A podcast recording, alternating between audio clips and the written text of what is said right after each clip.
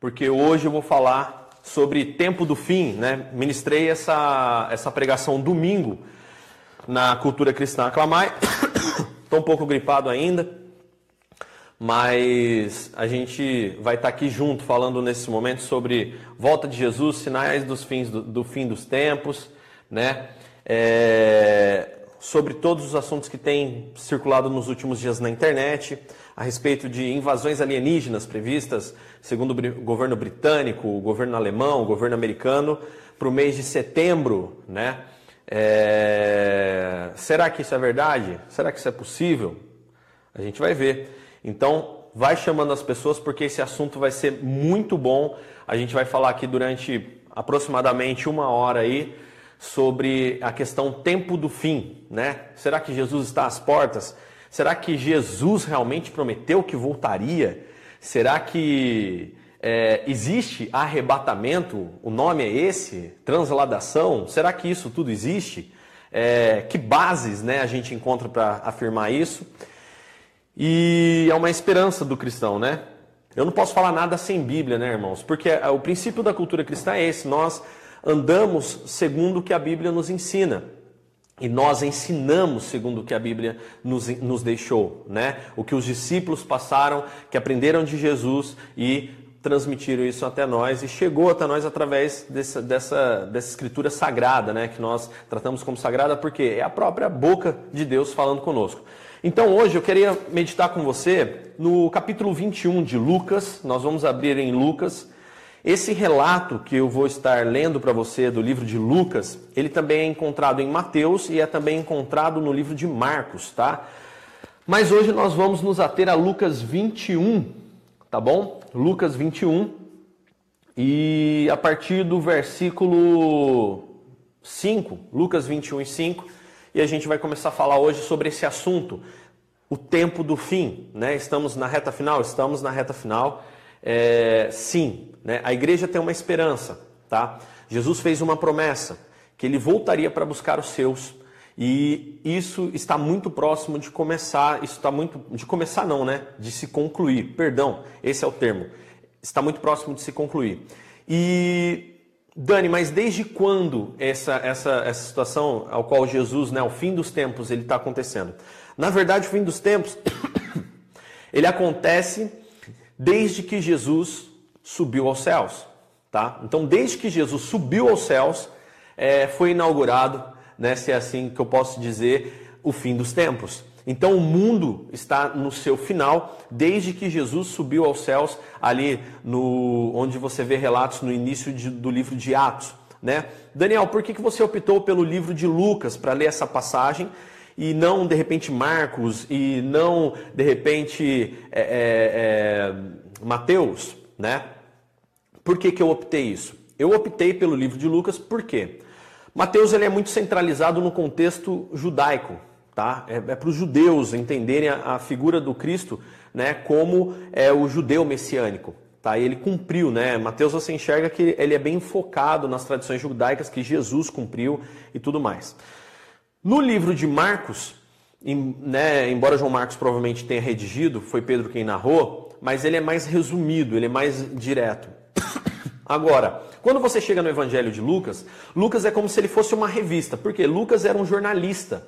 E esse, esse, esse autor do livro de Lucas, que foi esse médico, né, ele fez um trabalho de investigação com as pessoas, ele fez um trabalho é, é, é de realmente levantamento de dados de tudo isso que estava acontecendo. Então, em Lucas, você encontra detalhes mais explicados e os porquês de algumas coisas ao qual Jesus estava falando, tá? É, Dani, você vai falar sobre Apocalipse? Você vai para o livro de Apocalipse? Não, hoje eu não vou para o livro de Apocalipse. Hoje eu vou me ater ao que Jesus falou que iria acontecer, tá? É, e eu vou te explicar algumas coisas que talvez é, estão escritas e que talvez as pessoas não se atentem, né? Às vezes a gente fica tão preso ao Apocalipse que Daniel narra né, que a gente vai ver hoje que existe uma, uma orientação com relação àquele Apocalipse de Daniel.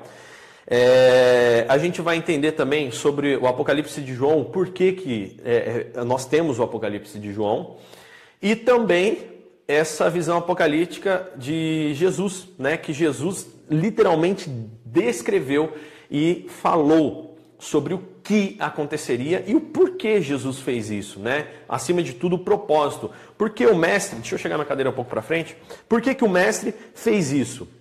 Então tem um porquê desse relato ter sido dado por Jesus e ele foi tão importante que é uma das passagens mais citadas nos evangelhos. Ele é citado em praticamente todos os evangelhos, né? evangelhos. Vamos lá, em Mateus, em Marcos, Lucas e em João ainda tem algumas citações. Então, isso é uma passagem muito importante. Os discípulos levaram algo tão importante, isso como algo tão importante, que todos eles fizeram questão de registrar em seus livros. Paulo também, na carta aos Tessalonicenses, a igreja de Tessalônica, né, os cristãos na, na terra de Tessalônica, Paulo literalmente também falou sobre essas circunstâncias. E até mesmo Paulo explana sobre isso, a questão da ansiedade com relação ao dia do Senhor, com relação ao fim dos tempos.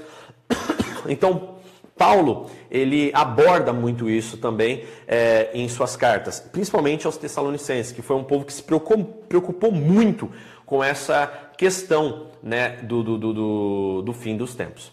Tá? Então, eu peço a você, se você tem uma Bíblia, se você quer acompanhar, né, ou se depois você vai querer acompanhar, se você vai assistir essa live depois, que você abra em Lucas capítulo 21, versículo 5. Tá joia? Seja bem-vindo, né? Enquanto você está abrindo aí, eu já quero dar bem-vindo para diversas pessoas que estão curtindo, assistindo. Pastora Simone Furtado, Deus abençoe. Evangelista Bonifácio, Deus abençoe, meu irmão. É... Tia Neia, já falei. Lídia Santos, Deus abençoe todos vocês que estão nos assistindo. E também, deixa eu ver aqui quem mais. Quem mais que curtiu, né?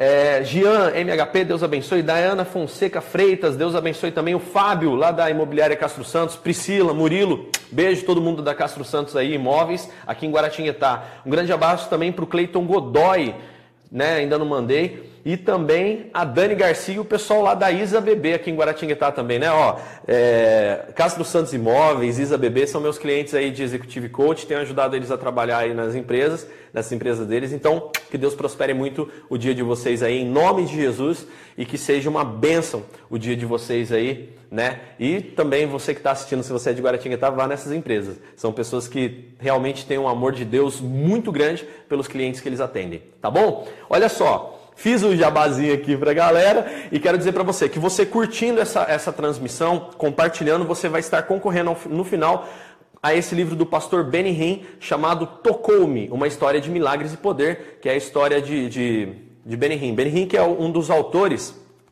é, é o autor, na verdade, de Bom Dia Espírito Santo, um best-seller cristão que eu recomendo para todos vocês também. Se você puder comprar, baixar um e-book, eu recomendo. Bom Dia Espírito Santo. Vamos falar sobre Apocalipse então, vamos falar sobre fim dos tempos, vamos falar sobre arrebatamento, transladação, transladamento, né? Alguns chamam dessa forma. Então vamos falar. Bom, primeira coisa, é... o que nós temos de relato hoje, o que nós vamos abordar aqui é o que Jesus falou, tá? O que Jesus falou sobre arrebatamento, o que Jesus falou e por que ele falou. Tá? Jesus tinha uma preocupação com relação aos discípulos, quanto à ansiedade que eles tinham, e até mesmo a, a, a Jesus tinha a intenção de prepará-los. Né? Jesus tinha a intenção de realmente estar deixando eles aptos para o que eles iriam enfrentar. Então o que, que acontece? Dani, você está me falando que o fato de Jesus narrar e falar para os discípulos acerca do final dos tempos foi para prepará-los para o que viria logo após? Sim. E Jesus começa em, em, em, Lucas 21, versículo 5, fazer várias narrativas. Algumas ele vai lá na frente, ele volta de repente no tempo, e depois vai lá na frente de novo sobre alguns fatos que aconteceriam mais na frente, alguns fatos aconteceriam logo em seguida, e aí Jesus explana muito bem o que eles iriam passar e Jesus, sabendo, como Deus, que essa Bíblia chegaria até nós, ele também deixa instruções para os cristãos contemporâneos, né? Os cristãos de hoje em dia. Bom, Lucas 21 e 5 diz o seguinte. Eu estou lendo aqui a Bíblia da versão, a Bíblia viva, tá? Que é mais fácil de você entender e vai ficar mais bacana também. Lucas 21 e 5 diz assim: Alguns dos discípulos, Jesus estava entrando em Jerusalém, andando com eles ali e estava no templo, né? Eles estavam no templo de Jerusalém, aquele templo formoso, não é o templo de Formosa, tá? Mas é um templo muito bonito, no sentido de bonito, tá? Então, um templo muito bonito, com pedras esculpidas e coisa fantástica. E os discípulos ficaram muito impressionados visualmente com aquela né, construção gigantesca, ao qual aí eles começam a questionar sobre aquele templo. Olha só que interessante. Alguns dos discípulos dos discípulos, começaram a falar a respeito das belas pedras do templo e dos enfeites que estavam nas paredes daquele templo. Mas Jesus disse: Vai chegar o momento em que todas essas coisas, todas essas coisas que vocês estão admirando serão derrubadas. E não será deixada pedra sobre pedra Preste bem atenção. Tudo se transformará, esse tempo todo, em um monte de lixo. Versículo 7. Mestre, bem exclamando mesmo, mestre, disseram eles, quando acontecerão essas coisas? E haverá algum aviso antes dessa hora? Jesus respondeu: Não deixem que ninguém engane vocês. Porque aparecerão, virão muitos dizendo: Eu sou o Messias e que chegou a hora, mas não vão atrás deles. Versículo 9: E quando vocês ouvirem o começo de guerras e revoluções, não tenham medo. É certo que devem vir as guerras, mas o fim não será logo em seguida. Preste bem atenção a esse detalhe. Versículo 10 agora. Então continuou: Porque se levantará nação contra nação e reino contra reino, e haverá grandes terremotos, fomes e epidemias de doença em vários lugares da terra. Coisas terríveis, com grandes sinais acontecendo nos céus. Nos céus que a gente vê aqui, não é lá nos céus na glória de Deus. Céus visuais aqui, esse azul do céu. Porém, você vê que Jesus fala uma coisa, de repente ele projeta lá para frente e ele volta agora ele fala porém, antes de todos esses sinais, fomes e tudo mais que eu li, haverá um tempo de tremenda perseguição. E por causa do meu nome, vocês serão arrastados para sinagogas e prisões, levados diante de reis e governadores, tudo por causa do meu nome. Versículo 13: Isso dará a vocês uma grande oportunidade Preste bem atenção, que isso é tudo uma grande oportunidade para dar testemunho. Portanto, não se preocupem com a maneira de responder às acusações contra vocês. Versículo 15: Porque eu lhes darei as palavras adequadas e a sabedoria que nenhum dos seus inimigos será capaz de resistir ou até mesmo contradizer. Versículo 16 agora. Até aqueles que são mais chegados a vocês, como pais, irmãos, parentes e até mesmo amigos, trairão vocês, mandando-os prender. E alguns de vocês, alguns, preste bem atenção nisso também, serão mortos. E todos os odiarão, porque vocês são meus e são chamados pelo meu nome. Ok? Versículo 18: Porém não se perderá nenhum fio de suas cabeças. Versículo 19: E se vocês, se vocês perseverarem até o fim, obterão a vida. E não vida qualquer, vida eterna, tá? Versículo 20 agora. Mas quando vocês virem que Jerusalém, quando vocês virem, né, de ver que Jerusalém está cercada de exércitos, então saberão que chegou o tempo da destruição de Jerusalém. Nessa época, o povo da Judéia deve fugir para os montes, os que estiverem na cidade devem fugir dela, os que estiverem fora da cidade não devem tentar voltar para dentro dela. Versículo 22 agora. Pois aqueles são dias do julgamento de Deus e as palavras escritas pelos profetas nas antigas escrituras se cumprirão. Oh, pastor, preste bem atenção nesse detalhe também. Versículo 23: Ai das mulheres que estiverem esperando filhos naqueles dias, e das que estiverem amamentando, porque haverá grande sofrimento sobre a terra e um furioso ódio sobre os filhos deste povo. De qual povo a gente está falando? O povo do céu, o povo da terra ou um povo específico? Os crentes? Não, estamos falando do povo judeu. Ok? A gente falou aqui, ó, os judeus, a nação judaica, o povo da Judéia deveria fugir. E haverá o que? Uma grande, mas uma grande perseguição contra esse povo, tá? Porque haverá, olha só, ai das mulheres que estiverem amamentando seus filhos naqueles dias, das que estiverem é, é, é, para parir, né? Porque haverá grande sofrimento sobre a terra e furioso ódio sobre os filhos deste povo, como eu falei, o povo judeu. Versículo 24: Eles serão mortos pelas armas inimigas ou expulsos de suas terras para se tornarem escravos de todas as nações do mundo. E Jerusalém será conquistada e pisada pelos homens que não temem a Deus, na época então chamados de pagãos ou gentios, que eram todos aqueles que não eram judeus. Versículo ainda 24: Até quando o período da vitória dos maus se cumpra. Ok? Versículo 25: Então haverá sinais estranhos no céu. Acabou esse ciclo? Agora começa. Sinais estranhos nos céus. Sina, sinais no sol, sinais na lua, nas estrelas.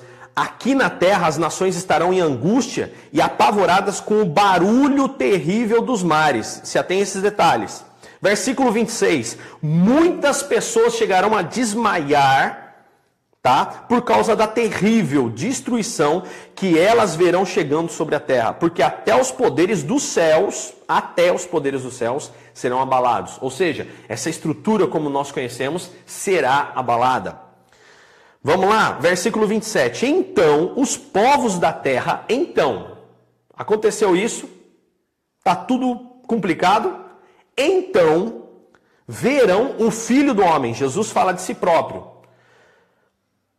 vindo do céu numa nuvem, numa nuvem, com poder e grande glória. Será visível. Não, não veremos aqui pelo que se entende Jesus, mas veremos ele em cima de uma nuvem. Veremos essa nuvem. Ela será destacada, segundo o que Jesus fala. Por quê? Poder e grande glória dessa nuvem. Portanto, quando todas essas coisas começarem a acontecer, Jesus agora muda um pouco mais o diálogo. Quando tudo isso começar a acontecer, Levante-se e ergam a cabeça com ânimo, pois a salvação de vocês estará próxima. Versículo 29 agora, estamos encerrando esse capítulo. Ele lhes contou essa parábola, essa história. Vejam a figueira, todas as árvores. Quando aparecem as folhas, vocês mesmos percebem, ah, percebem e sabem, sem ninguém falar para vocês, que o verão está próximo. Da mesma forma, quando vocês puderem ver os acontecimentos que eu descrevi, fiquem certos de que o reino dos céus, ou o reino de Deus, algumas traduções eles vão trocando, né, parafraseando esse, essas circunstâncias, está próximo. Versículo 32: Eu afirmo a vocês que essas coisas vão acontecer. Antes que essa geração passe, Jesus estava falando para os discípulos, antes que os discípulos morressem, isso iria começar a acontecer.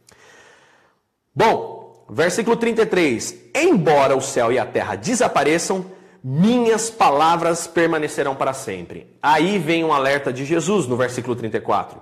Vigiem que a minha vinda repentina não apanhe vocês desprevenidos e não encontre vocês, preste atenção como Jesus não quer te encontrar, hein?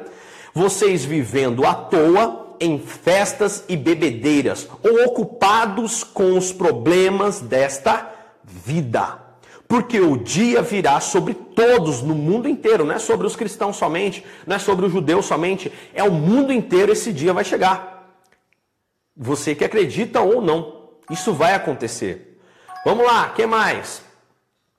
É, versículo 36. Tomem cuidado. De que forma? Orem sempre para que possam escapar de tudo que vai acontecer e possam estar de pé na presença do Filho do Homem.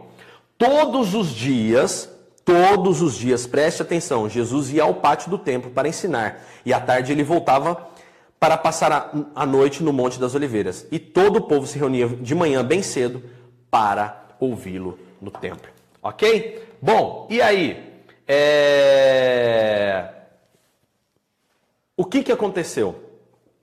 Jesus chegou e começou é, a realmente ensinar os discípulos. Jesus começou a explicar acerca do reino de Deus no que diz respeito ao fim dos tempos.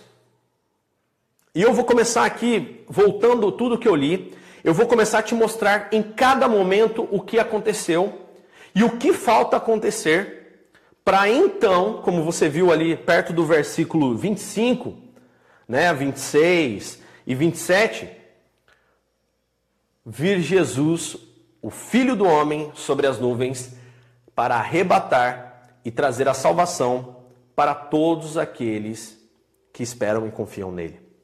Se você não acredita no arrebatamento, é um direito seu. Mas aqui está escrito claramente que Jesus falou sobre o homem, o filho do homem vindo do céu numa nuvem com poder e glória. Se você pegar Mateus e Marcos, ele fala claramente que ele iria tomar o seu povo. Um ficaria para trás, o outro seria levado, um seria deixado no campo e o outro seria levado. Então, esse contexto é iminente. Isso não tem é, simbologia. Jesus, ele falou que da mesma forma, né, quando você lê o livro de Atos, no começo de Atos, Jesus sobe aos céus e o que, que acontece? Algumas pessoas chegaram a questionar: realmente Jesus subiu, ascendeu, voou para as nuvens, é, conforme está relatado? Sim. Se Jesus tivesse simplesmente se ocultado, houveram outras situações que no corpo glorificado Jesus se ocultou e reapareceu. Então, se Jesus simplesmente se ocultasse e não subisse visivelmente aos céus, o que, que aconteceria? Não haveria uma ruptura, um intervalo, não haveria uma separação para que os discípulos passassem para o próximo estágio, o próximo nível da missão deles, que era voltar para Jerusalém e aguardar poder. E aí até mesmo a descrição de dois varões de branco que olham para aqueles varões galileus e dizem: "O que vocês estão olhando para o céu? Esse mesmo Jesus que ao céu subiu, da mesma forma voltará." Então isso é iminente, isso é fato. Não temos con con contradições. Aconselho até mesmo você assistir a, a, a entrevista do do pastor Rodrigo Silva, que é arqueólogo cristão, arqueólogo e cristão, não é arqueólogo cristão. Ele é arqueólogo e é cristão, tá? Não confunda. Rodrigo Silva ele não é arqueólogo para defender o cristianismo. Ele é arqueólogo por dom e com esse dom dele, ele viu em muita coisa que a Bíblia é comprovada, tá? Esse não é o objetivo de Ron Wyatt, é provar a Bíblia, não. Ele achou interessante e foi estudar e ele alcançou os resultados. Então, eu recomendo que você procure depois no YouTube é, Pastor Rodrigo Silva. E ele tem um trecho da conversa que ele fala sobre a veracidade dos textos e até mesmo da história bíblica e o contexto dos discípulos em virtude dos fatos, até mesmo de escritores forenses que foram estudar e analisar os textos e o, o todo o contexto original e viram que realmente isso é fato. Né? Pessoas que, ah, é, mas houveram, é, foi tudo cristão que fez. Não, não foi tudo cristão que fez, tá? É... Houveram ateus que foram estudar isso e viram que era verdade. Houveram pessoas de outros dogmas religiosos que foram estudar isso e viram que era realidade. Então isso não é papo de crente, isso é contexto histórico. Então, o que eu estou lendo aqui hoje para você é verdade, tá? Vamos lá, Jesus começa falando sobre a questão do templo. Os discípulos estavam maravilhados com aquele templo e Jesus começa a responder sobre aquele templo. Olha o que ele fala no capítulo no 21 e versículo 6. Ele diz assim, ó: "Vai chegar o um momento em que todas essas coisas que vocês estão admirados, estão admirando, serão derrubadas e não será deixada pedra sobre pedra. Tudo se, se transformará em um enorme monte de lixo. Pastor, isso já aconteceu? Sim, o templo de Jerusalém foi destruído aproximadamente 70 depois de Cristo. OK? 40 anos após os discípulos, nesse período de 40 anos que os discípulos ficaram sozinhos, 40 anos após, com o Império Romano ruindo, eles começaram a atacar e destruir alguns locais que, né, por necessidade bélica ou necessidade até mesmo é, é, é, questão estratégica, eles começaram a destruir, tá? E aí o que, que aconteceu? Aconteceu o seguinte: eles destruíram o templo de, templo de Jerusalém. Tanto que se você for em Jerusalém hoje, só existe o muro das lamentações, que foi o que sobrou, um entulho, um muro pedaço do muro do templo, tá? Então o que que acontece? Deixa eu só deixar o meu celular em modo silencioso aqui, para não atrapalhar a live.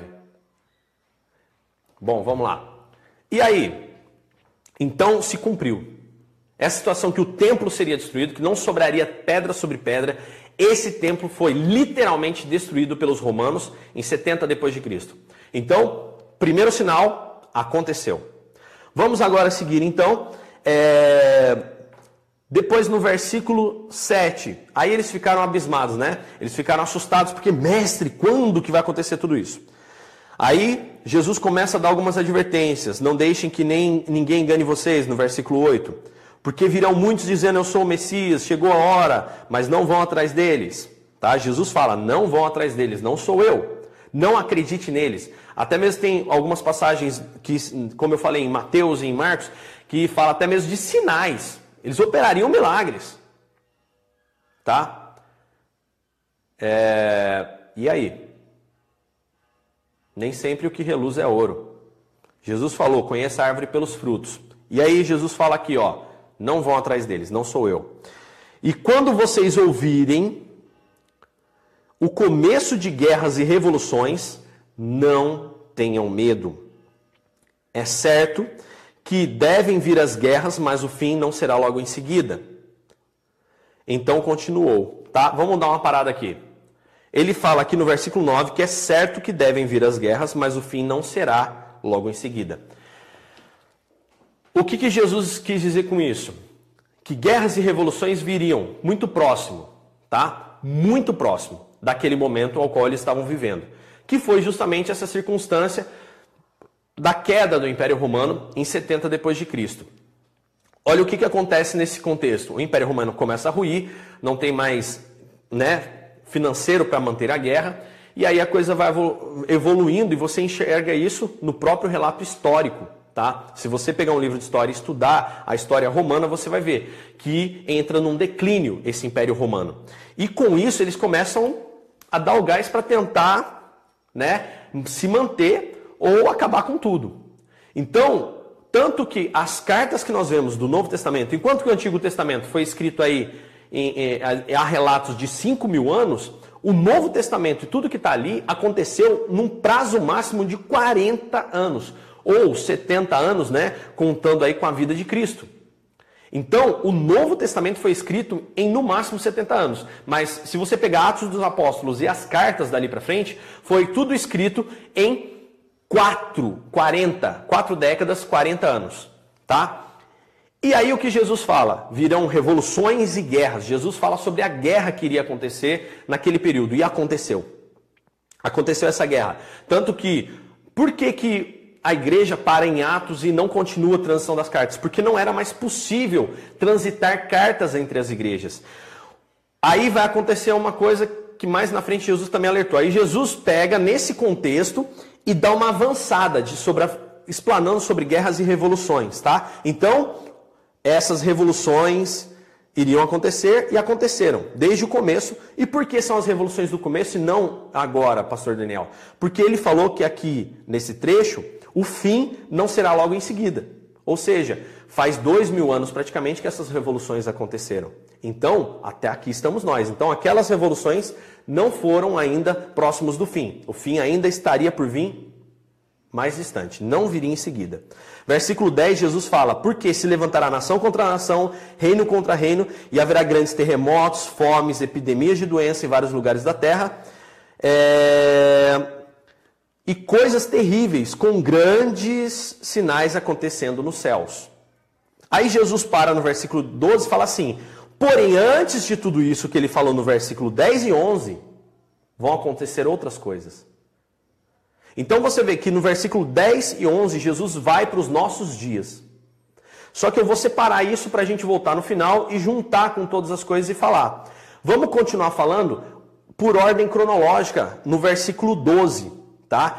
Que o que, que aconteceu então? Jesus predisse que o templo seria destruído, Jesus predisse de guerras e revoluções que aconteceriam muito antes do, do fim chegar, e agora Jesus fala sobre uma situação lá na frente e volta. Então, não vamos lá na frente. Vamos continuar a linha de raciocínio de Jesus para que você possa entender agora no versículo 12. Guarda o versículo 10 e 11 para a gente voltar depois com todo o contexto.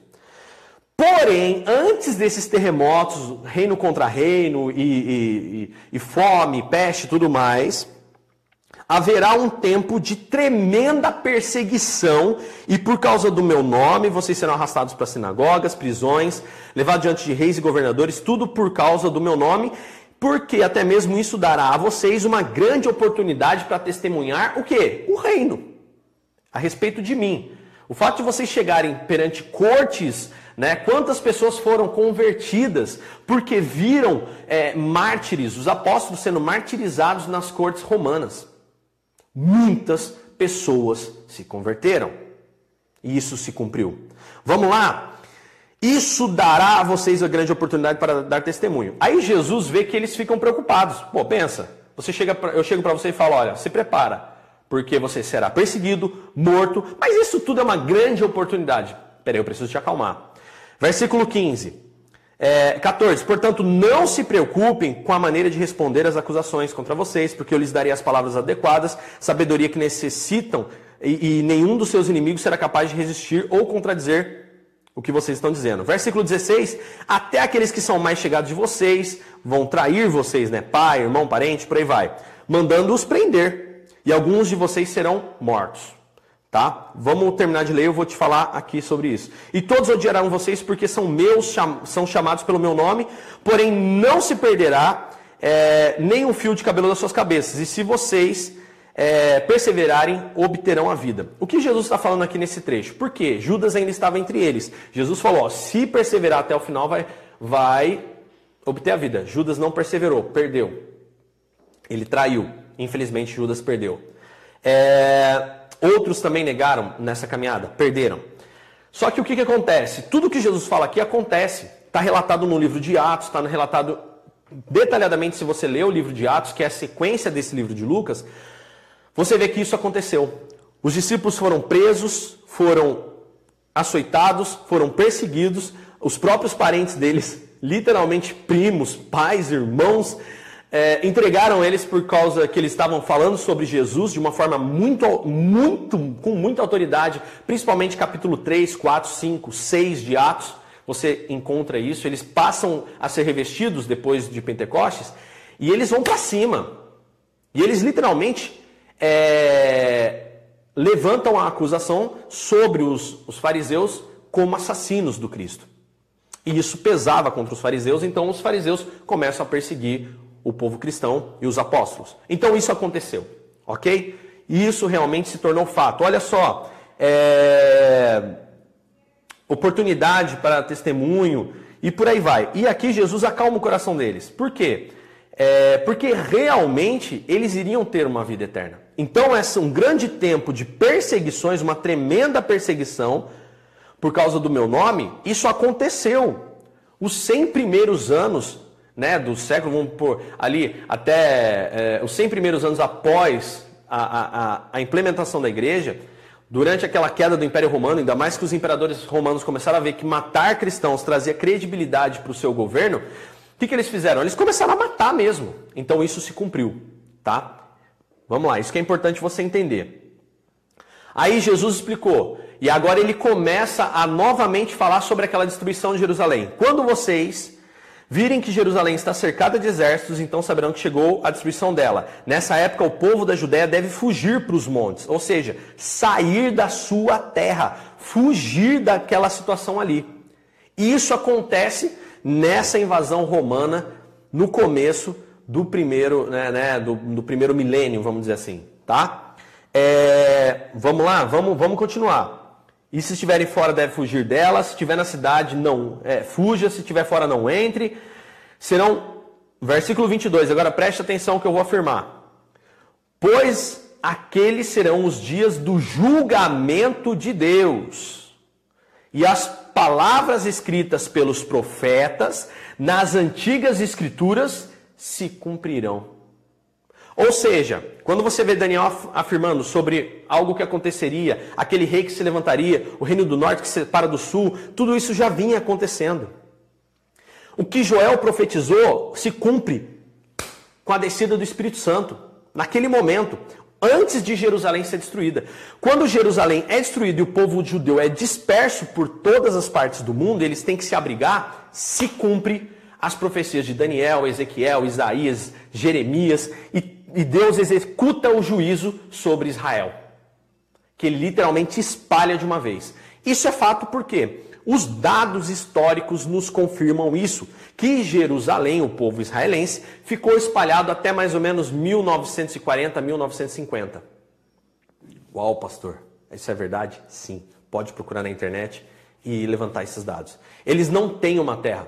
Só com o tratado da ONU, já no, no século XX, é que os judeus voltam para aquela região onde eles estão hoje, inclusive que é de conflito com os palestinos, ao qual eles disputam por Jerusalém, e isso é um conflito bíblico também. Tá? Está previsto já no Apocalipse. Ok?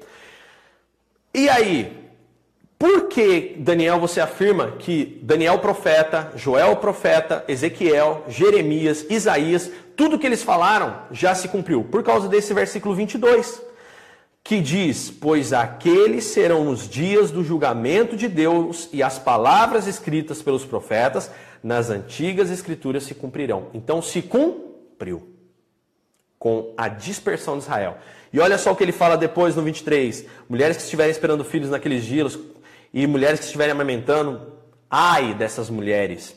É, porque haverá grande sofrimento sobre a terra e furioso sobre ódio sobre os filhos desse povo. De quem que Jesus está falando? Dos judeus. Preste bem atenção, ele não separou o contexto.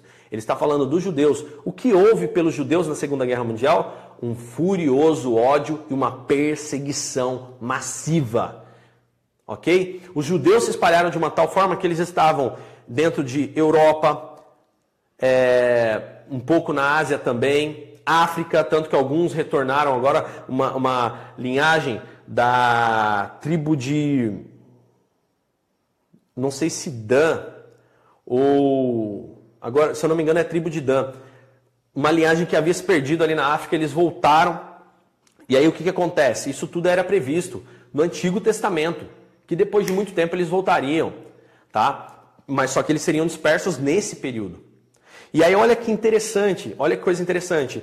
Na Inglaterra, na, na, na Inglaterra, né, espaço da Europa, Inglaterra, Espanha, Itália, haviam muitos israelenses. O que acontece na guerra, na Segunda Guerra Mundial? Hitler empreende uma caçada aos judeus em toda a Europa.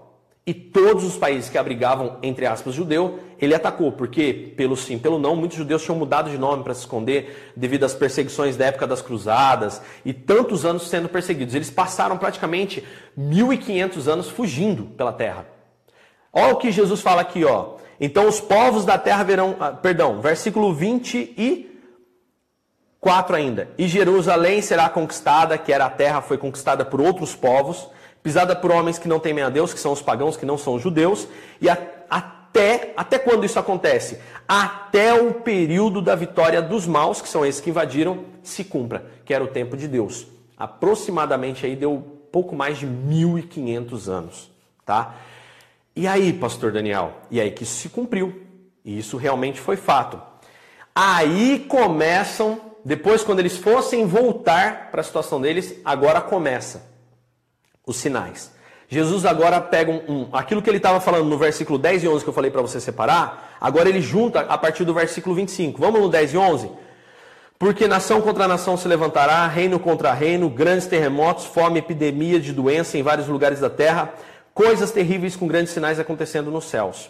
Versículo 25: Então haverá sinais estranhos no céu, sinais no sol, na lua, nas estrelas, aqui na terra as nações estarão em angústia e apavoradas com o barulho terrível dos mares. Muitas pessoas desmaiarão por causa da terrível destruição que elas verão chegando sobre a terra, porque até os poderes do céu serão abalados. Versículo 27, quando tudo isso acontecer, né? Então os povos da terra verão o Filho do Homem, Jesus, com poder e grande glória, né? É, numa nuvem, perdão, com poder e grande glória. Versículo 28, portanto, quando essas coisas começarem a acontecer, ele fala, quando essas coisas começarem a acontecer, levante-se, ergam a cabeça com ânimo, pois a salvação de vocês estará próxima. Poxa, pastor, é, ele está falando do arrebatamento só ou do contexto todo? Ele encerra esse trecho, né? depois ele começa a falar sobre parábolas, e aí vai entrar a parte que eu vou finalizar depois dessa administração. O porquê que ele fala isso? Tá? Vamos lá. É... E aí, pastor Daniel? E aí que é o seguinte: o que, que acontece nesse, nessa circunstância? Ele fala que, portanto, quando todas essas coisas começarem a acontecer, ele falou isso para os discípulos, por quê? Quando os discípulos virem ou viram que o templo ruiu, eles levantaram a cabeça e falaram: é a nossa hora. Jesus falou que isso ia acontecer. Então Jesus aplica uma injeção de ânimo nas pessoas. Jesus dá essa injeção para que quando eles começassem a ver esses sinais, eles se animassem. Eu falei de todos os sinais envolvendo o povo judaico, ok? E, todos os sinais que aconteceram no, no primeiro século ali. Então está descrito, aconteceu, irmãos. Não tem contra fatos, não argumentos. Pode procurar internet, Google, livros de história. Fique à vontade que tudo isso é fato verídico, ok? Vamos agora aqui, é, vamos falar sobre o versículo 9, né? É, acontecimentos ao longo dos dois mil anos depois de Cristo, né? Foi tudo isso que aconteceu. Vamos lá, versículo 10. Essa questão de reino contra reino, todas as pessoas guerreando entre si. Guerra, primeiras e segundas guerras mundiais. Isso aconteceu. Lembra que eu falei que o versículo 10 e 11 tem que ser lido juntamente com o versículo 25? Porque Jesus vai lá na frente e de repente ele volta para falar com o, o, povo ali, com o, os próprios cristãos? Foi isso que aconteceu. Então, olha só. Então continuou, porque levantará nação contra nação, reino contra reino, primeira e segunda guerra mundial. Ok? Estamos juntos? Aconteceu. É, versículo 11: haverá grandes terremotos. E também, né, barulhos nos mares, Jesus fala. Terremotos, olha só que interessante. É, esses terremotos já têm acontecido diretamente. Há um medo nos Estados Unidos da falha de San Andreas, né, na costa leste americana, se eu não me engano. Eles têm medo que aquilo que se rompa e parta a costa leste totalmente para fora. E eles estão com isso cada vez mais iminente. Por quê? Por causa do, do tanto de terremoto que tem espalhado pela Terra, principalmente nos últimos 50 anos. Preste bem atenção, os últimos 50, quase 100 anos agora, né? É, é... Por que tudo isso, pastor Daniel? Porque durante esses mil e poucos anos, Deus estava movimentando a nação de Israel. Quando eles assentaram a nação de Israel novamente no local, onde era a terra deles ali, né? Aquela região próxima à Palestina, eles completaram um ciclo para que Deus começasse, num período aí de 50 a 100 anos, fechar esse ciclo, que é justamente essas circunstâncias: terremotos, vulcões, é, é, é, é maremotos, tsunamis. Tá? Vamos falar de dados sobre isso? Vamos falar de dados. E haverá grandes terremotos. Ok, nos últimos 50 anos os terremotos aumentaram muito. É, fomes, quer um dado sobre fome? Você sabia que hoje, enquanto você está sentado assistindo essa live, é, estamos vivendo a maior crise de fome dos últimos 70 anos? Sim, mais de 20 milhões de pessoas com fome na África. Nunca houve tanta fome em 70 anos. E vamos dizer, passou de 70 anos e a gente não consegue é, saber ao certo se esses dados são verídicos, porque isso é um, é um estudo muito recente. Ou seja, hoje tem mais fome na África do que na década de 80, 90, em que foi feito o We Are the World, para ajudar na situação da fome na África. Então, se cumpriu. Fome. É, agora vamos lá.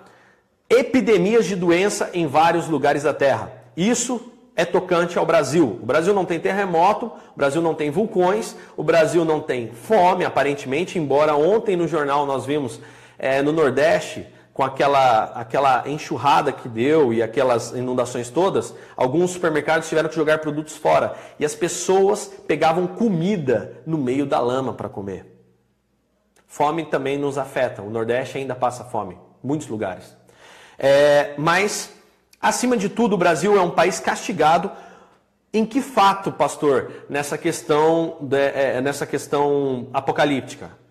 Nós somos afetados por muitas epidemias. Tivemos epidemias de AIDS, tivemos epidemias é, é, é agora, Zika vírus, chikungunya, é, é, é, Aedes aegypti, né? E tudo isso daí. Então isso é uma epidemia, tá? No Brasil e isso corrobora, ou seja, soma com os fatos apocalípticos descritos por Jesus. vamos lá doença em vários lugares da terra e coisas terríveis com grandes sinais acontecendo nos céus. Aí ele vai para o versículo 25, eu pulei para lá, lembra? Então haverá sinais estranhos no céu, sinais no sol, na lua, nas estrelas. Aqui na terra as nações estarão em angústia e apavorados com o barulho terrível dos mares. Vamos falar de mares, para a gente poder falar também sobre sinais nos céus, que vai te deixar com o cabelo arrepiado? Vamos lá, mares. Você sabia que nos últimos, nesse período de 50 anos que Israel se assentou e começou a acelerar, a sinais é, evidenciarem a volta de Jesus, para cumprir tudo que ele falou aqui, você sabia que no quesito é, tsunami, nos últimos 20, 20 a 50, 20 a 30 anos, vamos por assim, são mais de 250 mil pessoas que morreram vítimas de tsunami. Né? A gente tem 2004 ali na Indonésia, a gente tem 2011 também no Japão recentemente, e nunca se teve tanto tsunami quanto nos últimos dias. Vamos falar de sinais no céu? Pode procurar na internet. Sinais no céu. Meteoro cai sobre a Rússia há uns dois, três anos atrás. É, formações muito estranhas de nuvens no céu, sem explicação científica, como se fossem portais. Isso está na internet. Formação sobre Jerusalém, de um portal também com, com, com imagens como de fogo, está no YouTube também. É, que mais, Pastor Daniel? Sinais nos céus, ok. Quatro luas de sangue seguidas. Detalhe: é, no Antigo Testamento, Deus instala Sol e Lua como sinaleiros para os homens da ação de Deus sobre a terra, inclusive sobre o povo judeu. Vou abrir um parênteses e falar sobre lua de sangue. É um. Pastor Daniel, mas os cientistas falaram que é uma, é um, uma situação é, é, científica e tudo mais. Amigo, a ciência não tem como provar de quanto em quanto tempo aparece lua de sangue. A lua de sangue simplesmente aparece e acontece, e eles fazem uma previsão, um cálculo matemático, o que quer que aconteça. Então não existe um ciclo para as luas de sangue. Ela simplesmente acontece. Você quer alguns dados alarmadores? Quando Israel retornou, ou, ou aliás, quando Israel foi totalmente espalhada é, na época das cruzadas, deu-se lua de sangue. Quando Israel retorna, que a ONU, né, na época de 1940, 1950, devolve aquela região da Palestina para eles, é, lua de sangue. Quando eles completam aproximadamente 50 anos, lua de sangue. É, que mais? Quando agora no último ano, quando temos nos últimos anos, 2014, 2015, um biênio, onde, onde acontecem quatro luas de sangue seguidas. É, as duas, as duas é, a primeira e a segunda, a primeira e a terceira, foram no Pessac, tá? que é a Páscoa judaica, justamente na Páscoa judaica, e depois, na, na, nas, na segunda e na quarta, foi na festa dos tabernáculos. Hum. É, você sabe que o judeu ainda está esperando o Messias dele. E segundo Apocalipse, será o anticristo. Alguém com uma persuasão muito grande, ao qual não dará sua glória a outro. Então, vou, vou, vou falar mais sobre isso. Vou falar até mesmo sobre o Apocalipse. Então, luas de sangue. Isso não é normal. Pastor, por que quatro? As quatro luas de sangue foram vistas, no, cada uma num, num quadrante da Terra, nos quatro cantos do planeta. Um aviso, não só para cristãos ou só para judeus, um aviso para toda a Terra. E quer você acredite ou não, entre elas ainda um eclipse total solar. Ok? São sinais verdadeiros e iminentes que comprovam que o povo judeu é um sinal para os cristãos, assim como as luas de sangue são sinais para os judeus também. Tá? Eles ainda acreditam e ele, a crença deles é embasada que Deus fala com eles usando sol, lua, estrelas, céus, mares, terra. Então, esses fatos estão todos na internet. Acredite você ou não, teoria da conspiração. Não estou falando de conspiração. Eu estou te alertando para sinais que comprovam que Jesus está às portas. Vamos continuar lendo? Vamos continuar lendo. Olha só que interessante. Então haverá sinais estranhos nos céus. Sol, lua, estrelas, chuvas de estrelas. Nos últimos 50 anos, o que mais aconteceu tem sido chuvas de estrelas, que são aquelas chuvas de meteoros que passam pela Terra. Geralmente acontece entre abril e maio, tá? Restos de cometas e por aí vai. Vamos lá. É, versículo 26. Muitas pessoas desmaiarão por causa da terrível destruição que elas verão chegando sobre a terra, porque até os poderes dos céus serão abalados. E aí chega o que está faltando: poderes dos céus serem abalados. Olha que interessante. Como assim, pastor? Poderes dos céus sendo abalados? É, alguns lugares, não sei se fato ou não, a mídia não se esforça, porque senão causaria uma comoção muito grande em toda a população terrestre. É, mas já existem alguns relatos que teve alguns lugares da Terra em que o, céu, o Sol foi subir e pôde-se ver num determinado lugar distante algo como um segundo Sol. Isso é poderes do céu abalado. O céu da Terra é um Sol só dois sóis iria acabar com a estrutura da Terra, principalmente dos céus. Iria bagunçar todo o sistema né, é, é, da vida na Terra. É, que mais? Os céus realmente se abrirem, os céus realmente perder a cor, é, a nossa Terra ser totalmente desestruturada. Então, é disso que está sendo falado aqui. Os poderes do céu seriam abalados a lua que escurece, o sol que escurece, a lua que não dá o seu brilho e por aí vai, tá? Então isso é o que falta acontecer. Mas eu tenho uma notícia para você. É... Vamos ver aqui, né? Judeus e seu Messias. Eu vi agora de manhã mesmo, deixa eu ver aqui o meu histórico. É, um grande sinal nos céus, né? Olha que interessante de 2017, o Messias está chegando para o judeu. Ano está terminando, foi o mais difícil de 2016, né? Isso é uma matéria de dezembro de 2016, está na internet. E ao pôr do sol de 2 de outubro de 2016, tocará a trombeta para o ano judaico.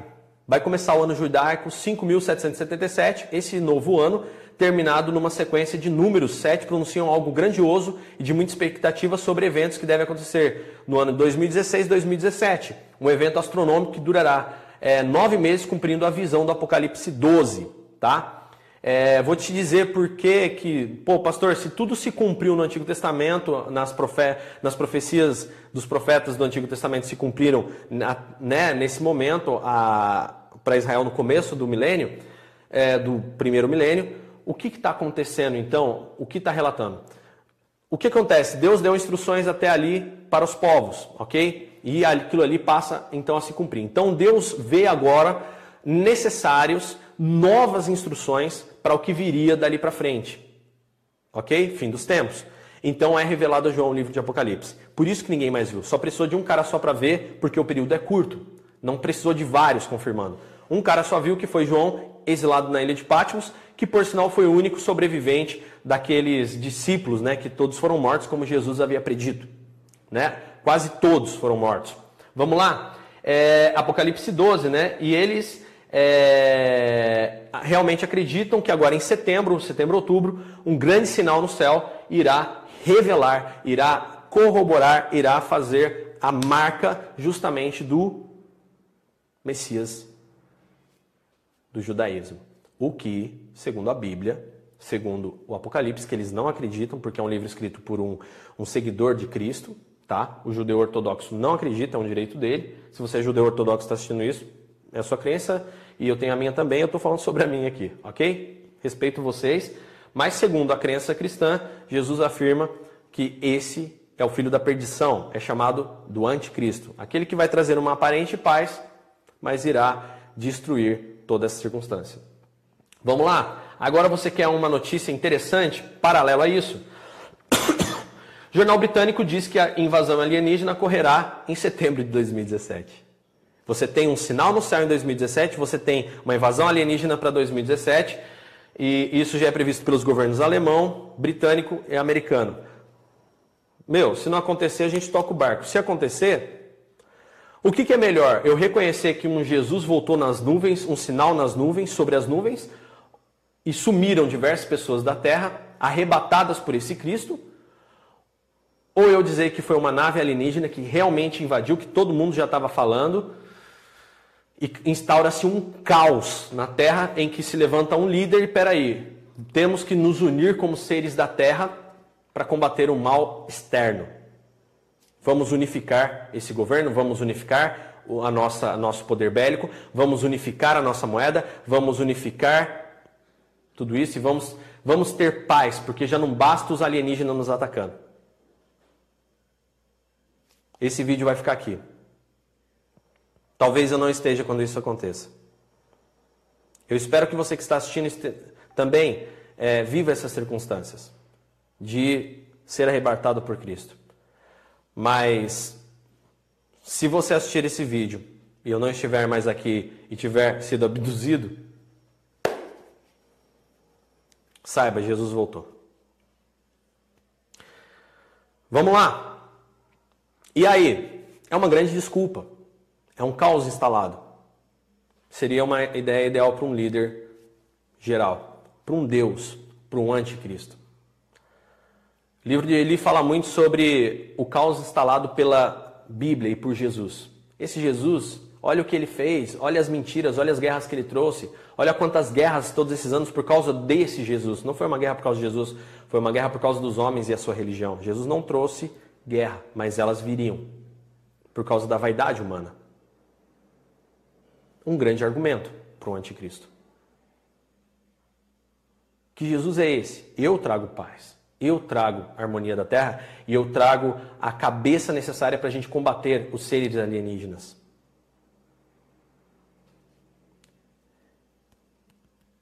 Quem ouvir, ouça.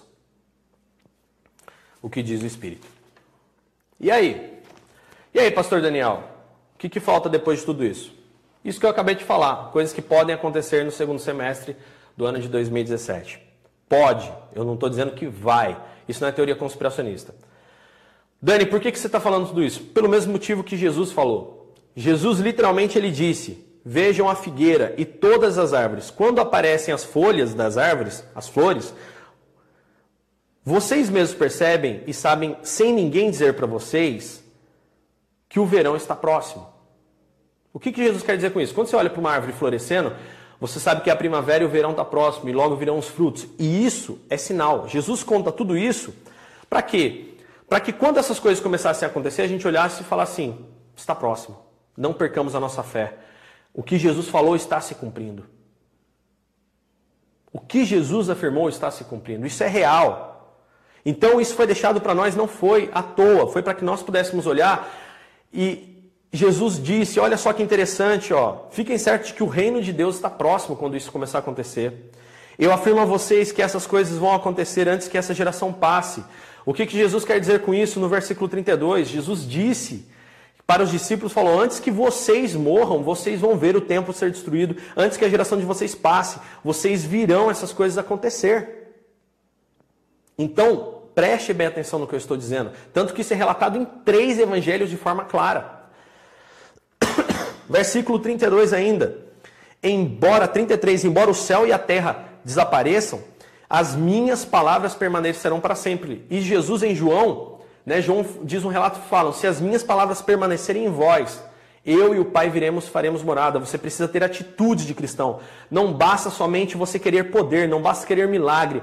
Você muitas vezes pode estar morrendo de um câncer, ou ter alguém morrendo de um câncer, ou talvez você não consiga, é, é você esteja adoecido, talvez você morra por um acidente de carro. Mas independente da, da circunstância humana, eu quero dizer uma coisa para vocês independente da circunstância humana, se as palavras de Cristo estiverem em vocês, se você se arrepender hoje dos seus pecados, se você realmente passar a viver como um cristão, não ficar correndo mais atrás somente da sua vida, do seu eu e deixar Cristo na, entrar na sua vida, você pode ser salvo. Eu digo pode porque Paulo fala que a salvação é uma esperança, nós esperamos ser salvo. Isso não é uma certeza. Nós temos que acreditar na certeza que Jesus morreu por todos nós. e que ele deu a vida e quem crer nele será salvo. Creia hoje em nome de Jesus. Creia hoje no poder de Jesus. Creia hoje que Jesus é na sua vida e passe a ser como ele. Deixe de viver de mentiras, deixe de viver de enganos, deixe de viver essa vida. Olha o que Jesus fala: vigiem, que a minha vinda repentina não apanhe vocês, não peguem vocês desprevenidos. E eu não encontre vocês. O que é estar desprevenido? Vivendo à toa em festas e bebedeiras, ocupados com problemas desta vida. Jesus não está dizendo aqui que você não pode ir a uma festa. Jesus não está dizendo que você não pode é, é, é, tomar né, a sua água, tomar o seu suco. Nós que somos cristãos não somos adeptos da bebida alcoólica porque ela é enganosa. Ninguém sabe quando a bebida alcoólica vai te destruir. A bebida não é pecado, mas a embriaguez sim.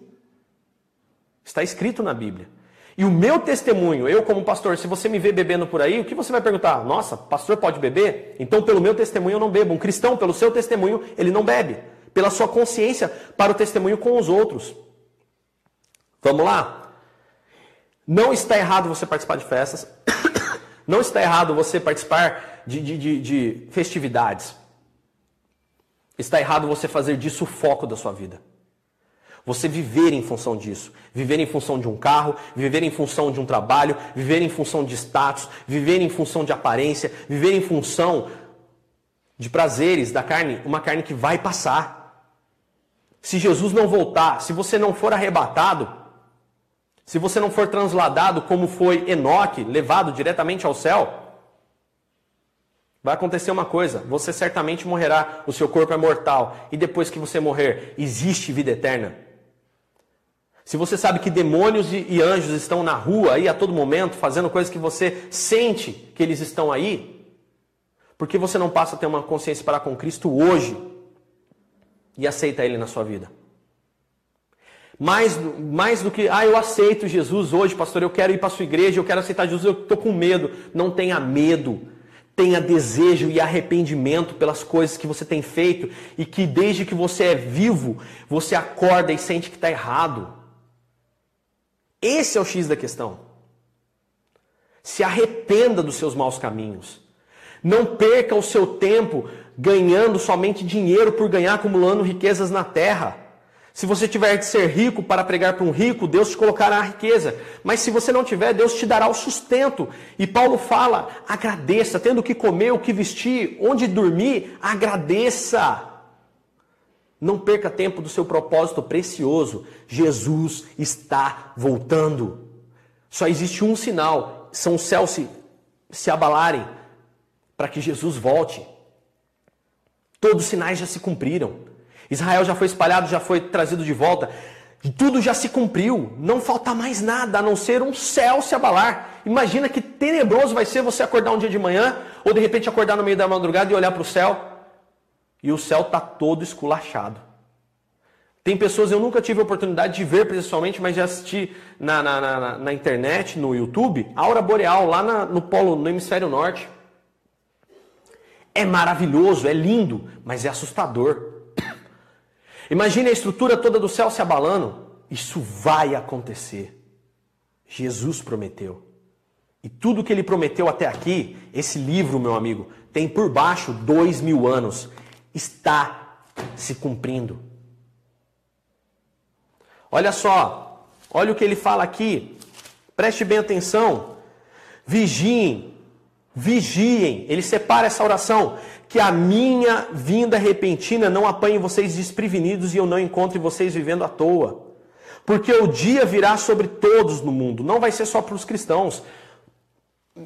Primeira e Segunda Guerra Mundial foi para todo mundo. Lua de sangue foi para todo mundo. Eclipse, terremoto, maremoto foi para todo mundo. Enchentes, pestes, não é só crente que sofre com isso. É a população mundial toda. Então você está dentro desse pacote. Preste bem atenção no que eu leio. Tomem cuidado. Orem sempre para que vocês possam escapar de tudo que vai acontecer e possam estar de, de pé de frente para o Filho do Homem, que é Jesus. Então eu quero dizer para você, para de brincar de crente, cara. O tempo acabou. E eu tô aqui para falar isso para você, escuta o que eu tô te dizendo. Eu estou aqui como discípulo de Jesus, dizendo para você, eu estou aqui como, como eu sou, eu sou a continuação do que Paulo, Pedro, os apóstolos fizeram. Eu não sou um apóstolo. Não existem apóstolos hoje. Somos todos discípulos. Os apóstolos lançaram o fundamento e o fundamento está aqui para a gente. Eu canso de dizer isso. Tira a vaidade do teu coração e se arrependa, você que é um falso cristão. Como tem estado a sua vida? Eu tenho uma notícia para você. Existem coisas fantásticas acontecendo. Existem coisas maravilhosas acontecendo. Existem coisas é, é, é, é, muito extraordinárias acontecendo. Se arrependa hoje. É só isso que Jesus quer. E será salvo você e a sua casa. Pastor, eu me arrependendo agora o que eu tenho que fazer? Pegue essa Bíblia, encontre uma Bíblia, leia o que Jesus falou para você, principalmente o Novo Testamento. Não dá tempo de você ficar fazendo teologia e não sei o que, não. Foque no Novo Testamento e aprenda o que Jesus ensinou na prática, não é teoria. Novo Testamento é prático, então ponha em prática, porque Jesus está voltando. Eu vi o pastor José Luiz numa pregação que eu estava lá em Sorocaba falar: irmão, Jesus não está às portas, Jesus já está com a mão na maçaneta. E aí, pastor? E aí que eu quero dizer uma coisa para você: Jesus é Senhor. Ele morreu pelos nossos pecados. Nós não conseguiríamos nos purificar. Ainda que você quisesse. Isso era impossível para você. Mas Jesus disse: até o que é impossível para o homem é possível para Deus. Então creia em Jesus. No nome de Jesus, que esse é o nome sobre todo nome, nome que expulsa demônios, nome que cura enfermidades. Então hoje eu quero dizer para você nessa pregação cristã: se arrependa, passe a caminhar com Jesus e será salvo tu e a tua casa. Eu não estou falando que você vai ter ouro, que você vai ter prata, que você vai ter casão. Não, eu estou falando de salvação eterna. Está evidente. Então, eu quero dizer para você hoje: se arrependa, porque Jesus é o seu Senhor. Se arrependa e que o Senhor Jesus faça grandes coisas na sua vida. É tempo do fim, está chegado, está decretado. Estamos na reta final. E hoje, essa live da Academia do Jovem Cristão, eu trouxe justamente para que você pudesse abrir os seus olhos e ouvir tudo que eu tenho para dizer para você.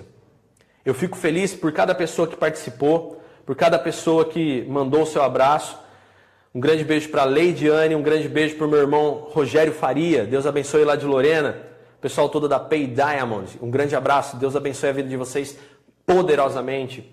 É, tivemos oito compartilhamentos. Deus abençoe todo mundo que compartilhou esse vídeo. Irmã Adriana Oliveira, Deus abençoe. O Murilo, meu sogro José Teodoro, Deus abençoe. Tia Neia, Camila, é, irmão Marcos, a Suaila com o Renan, Deus abençoe todos vocês. Em nome de Jesus, obrigado por levar essa palavra. E você compartilhe essa live. Você vai ficar gravado aqui no Face, compartilhe.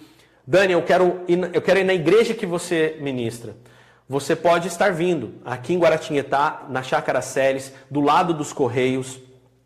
Venha e você vai aprender mais e mais. Eu vou, te, eu vou ler a Bíblia para você, vou ler com você, vou te ensinar a ler a Bíblia, a praticar, a ser um discípulo. Dani, eu estou enfermo. Venha, eu posso orar por você. E se você tiver fé, você pode ser curado. Mas mais do que uma cura, se preocupe com a sua vida eterna. Se preocupe com a sua vida eterna. Eu estou ali na Chácara Celes, ali na, na, na, do lado, literalmente, ali do, do, do, lado dos Correios, ali na Chácara Celes, na última rua, domingos às sete e meia da noite, terça às oito da noite. Vá até lá. Nós estamos reunidos ali, estamos pregando a palavra, estamos pregando a verdade. Você vai aprender a Bíblia realmente, você vai ler coisas que são para tirar você da sua zona de conforto. A zona de conforto te leva para o inferno. Jesus não nos incitou a ficar na zona de conforto, mas nos incitou a avançar. Então eu quero dizer uma coisa para você. Venha às nossas reuniões. Venha à cultura cristã aclamar. Eu não estou mentindo para você. Eu não estou enganando. Eu não quero seu dinheiro. Eu não quero as suas riquezas, eu não quero o seu carro, eu não quero, porque tudo isso vai ficar aqui, inclusive, se nós formos logo, pode ficar com as minhas coisas. Eu não vou levar nada disso para onde eu vou. Então pode ficar com tudo isso. Hoje eu trabalho, hoje eu tenho uma empresa, hoje eu tenho um carro, eu preciso de uma moto para me deslocar. Eu tenho um celular para poder pregar o reino de Deus. Mas isso eu só preciso aqui na terra. O dia que eu for para o lugar de onde nós somos, que é a cultura do reino de Deus, se você ficar, eu não desejo isso. Mas se você ficar, pode ficar com o que é meu. Não haverá iPhone que irá pagar o fato de não estarmos no céu. Não haverá vaidade, não haverá beleza. Não haverá corpo perfeito, nem saúde perfeita. Quando tudo acontecer, iremos desejar de todo o nosso coração estar lá. Eu torço por você e que Jesus toque o seu coração. Amém? Olha só, um grande beijo para todo mundo que assistiu, para todo mundo que compartilhou. Eu tenho certeza que isso aqui está sendo muito assistido. Está sendo muito assistido porque Jesus, ele tem, ele tem sede de que você saiba a verdade. E não é para você ter medo. Não é para você viver com medo, é para você ter esperança. É para você olhar para as árvores e falar: Isso é um sinal. É para você olhar para si e falar assim: Eu não preciso, eu não, não preciso e eu não devo ficar vivendo tão à toa. Tá bom? É só por isso que existem essas orientações. E eu estou frisando aqui para que você enxergue os sinais. Você tem TV, você tem internet. Tá? Falar só mais uma coisa sobre Israel e Palestina. O governo Trump diz que uma das coisas que ele vai fazer é colocar paz entre Israel e Palestina. Isso é um grande sinal para o fim. Porque aquele que for realmente o mediador dessa situação, aquele que colocar isso, as duas nações em paz, saiba, esse tem a grande marca do anticristo. Saiba que para ser o anticristo tem que cumprir as profecias, então tem que ser judeu. O genro do Trump, que foi colocado para mediar isso lá, é um judeu. Dani, você está falando que ele é o anticristo? Não, eu só estou falando dos sinais. E que ele tem as características, ele tem o que é necessário para sê-lo. E desempenha o que é necessário para sê-lo. Então, fica atento, os sinais estão aí. Eu não sou absolutista, eu não estou falando aqui que, ah, pastor Daniel, não, eu estou pregando a verdade. Eu estou pregando aquilo que eu creio. E aquilo que há dois mil anos, há muito mais de dois mil anos se cumpre. Somente isso. Bom, vamos orar? Você quer receber essa oração sobre você, sobre sua casa? Então, receba essa oração em nome de Jesus. Senhor, eu te agradeço por cada pessoa, por cada vida que esteve aqui me acompanhando durante essa live. E, Pai, eu peço a Ti em nome de Jesus também sobre aqueles, Pai, que serão alcançados com o compartilhamento dela. Eu peço a Ti em nome de Jesus que abençoe esses lares. Toca os nossos corações, gera o arrependimento verdadeiro dos nossos pecados. E, Pai, que possamos ter uma consciência boa para contigo. Senhor, torna-nos leves Senhor Jesus, como águias, torna-nos, Senhor, leves, como plumas, ó Pai. Que nós possamos realmente ter uma alma leve, um coração tranquilo, uma paz de espírito, que possamos fazer aquilo que o Senhor, ó Pai, certamente faria. Deus, em nome de Jesus, desperta em nós a tua boa consciência e que tenhamos, acima de tudo, Pai, eu peço que dê ânimo a essas pessoas para que elas possam realmente se esforçarem em seguir os teus caminhos. Não é fácil, mas, Senhor, sabemos que é o melhor caminho para as nossas vidas, sabemos que é a verdade, Pai. Então eu peço a Ti, em nome de Jesus, guia-nos pelos Teus caminhos, salva a vidas que precisam ser salvas, ó Pai. Toca os nossos corações nesse momento, toca os corações dessas pessoas agora. Pai, eu oro também por enfermos, em nome de Jesus. Eu peço a Ti, ó Deus, que o Senhor abençoe essa família agora, tira agora essa enfermidade. Eu repreendo em nome de Jesus todo o mal agora, caia por terra. Repreendo todo o mal dessa casa, toda opressão, todo espírito de insônia, todo espírito de depressão agora. Eu digo a você, Satanás, adversário, saia em nome de Jesus. Que esse casamento seja restaurado, que esse lar seja restaurado que esse pai seja um bom pai, que essa mãe seja uma boa mãe, que esse filho, essa filha sejam bons filhos, em nome de Jesus, que irmãos e amigos sejam bons irmãos, pela presença do teu Santo Espírito neste lugar. Pai, a ti eu oro e agradeço, no nome santo de Jesus. Amém e amém. Eu te espero na Cultura Cristã Aclamai, domingo, sete e meia da noite, terça, às oito da noite com estudo bíblico. E como eu falei domingo, ali na rua Doutor Mário de Altenhoff, Mário Dr. Mário Moraes de Altenhofen Silva. Deixa eu escrever aqui, Cultura Cristã Aclamar, deixa eu pegar o endereço completo certinho para você.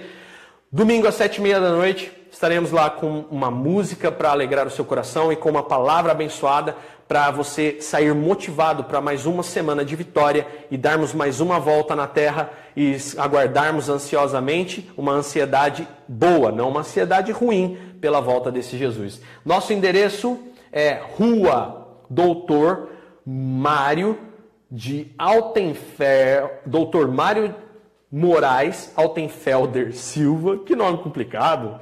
Doutor Mário Moraes Altenfelder Silva, número 65, sala 1, ao lado dos Correios da Chácara Celes, lá na última rua da Chácara Celes, e eu vou estar imensamente feliz de recebê-lo lá, em nome de Jesus.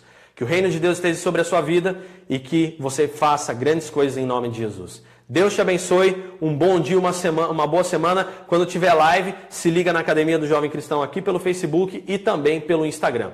Amamos vocês, nós acreditamos em Jesus, por isso o pregamos de forma tão maravilhosa. Deus te abençoe, que Jesus esteja sobre a sua casa. Tchau!